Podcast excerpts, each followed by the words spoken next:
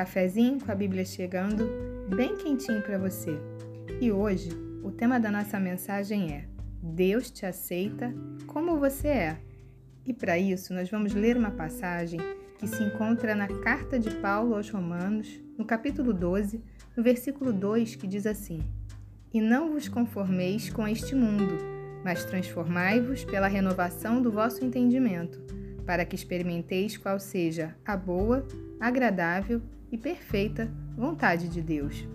A palavra se conformar quer dizer resignar-se, aceitar, dar ou tomar a forma, se submeter. E quantas vezes nas nossas vidas, no afã de agradar as pessoas, nós nos conformamos, nos moldamos e tomamos uma forma que não é nossa?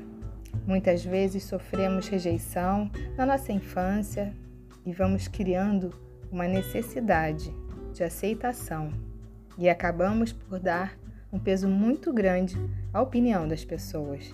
Esse mundo tem um padrão, tem uma forma, tem um jeito e muitas vezes, se você não se enquadra nesse jeito, nesse padrão, você pode ser rejeitado ou rejeitada, mas não é assim com Deus. Deus nos aceita como nós somos. Aliás, Ele nos criou a sua imagem e a sua semelhança. Ele nos dotou de dons, talentos, de características peculiares que são só nossas, mas que por vezes vamos perdendo-as ao longo do caminho. E quanto mais longe estamos da nossa essência, mais difícil é descobrir o nosso propósito, de encontrar o sentido da nossa existência. E é difícil olhar para dentro, porque nem sempre aquilo que vamos ver é bom. Pode ser que existam mais áreas de sombra, de escuridão, do que de luz. Mas quando conseguimos iluminar aquilo que para nós é obscuro, aqueles lugares das nossas almas que nós não conseguíamos acessar e trazemos à consciência que estava escondido, podemos reconstruir e ressignificar a nossa história. E é por isso que uma vez perguntaram a Jesus qual era o principal mandamento, e ele respondeu: Ame o Senhor seu Deus de todo o seu coração, de toda a sua alma, de todo o seu entendimento e de todas as suas forças, e ame o seu próximo como a si mesmo.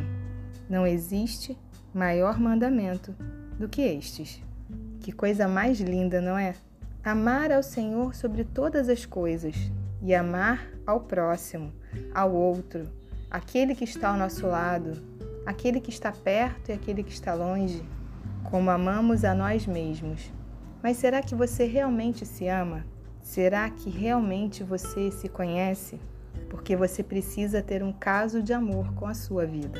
Você precisa olhar para você e reconhecer as suas virtudes, as suas qualidades, as coisas boas que você tem, porque é a sua vida, é o presente que você recebeu de Deus. É claro que todos nós temos defeitos e é muito bom quando também conhecemos os nossos defeitos, até para que possamos melhorá-los.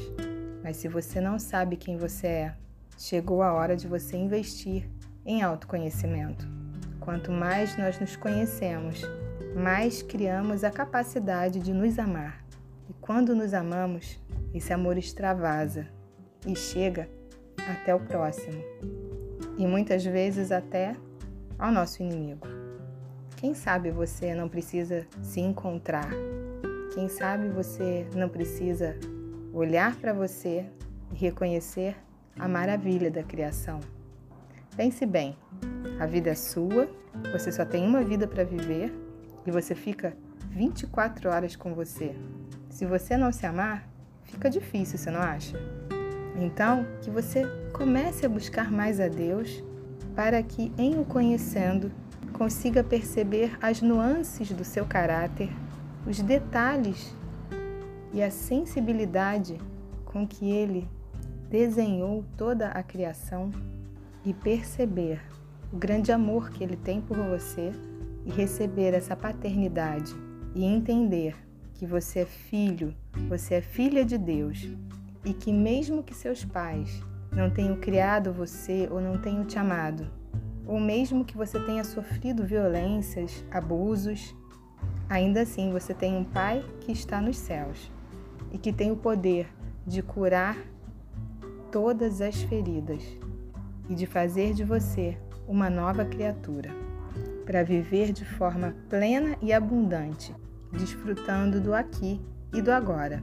E para encerrar, eu quero ler um poema que eu gosto muito de Fernando Pessoa, que diz assim: Para ser grande, ser inteiro, nada teu exagera ou exclui, ser todo em cada coisa. Põe quanto és, no mínimo que fazes, assim, em cada lago, a lua toda brilha, porque alta vive.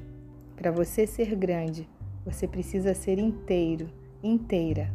Não exclua nada e não exagere nada para entrar na forma de alguém. Seja todo em cada coisa. Põe quanto és no mínimo que fazes. Põe quanto és no café da manhã. Põe quanto és quando estiver levando as crianças para a escola. Põe quanto és no trabalho, na fila do banco. Põe quanto és nas pequenas coisas do dia a dia. Deixe a sua marca.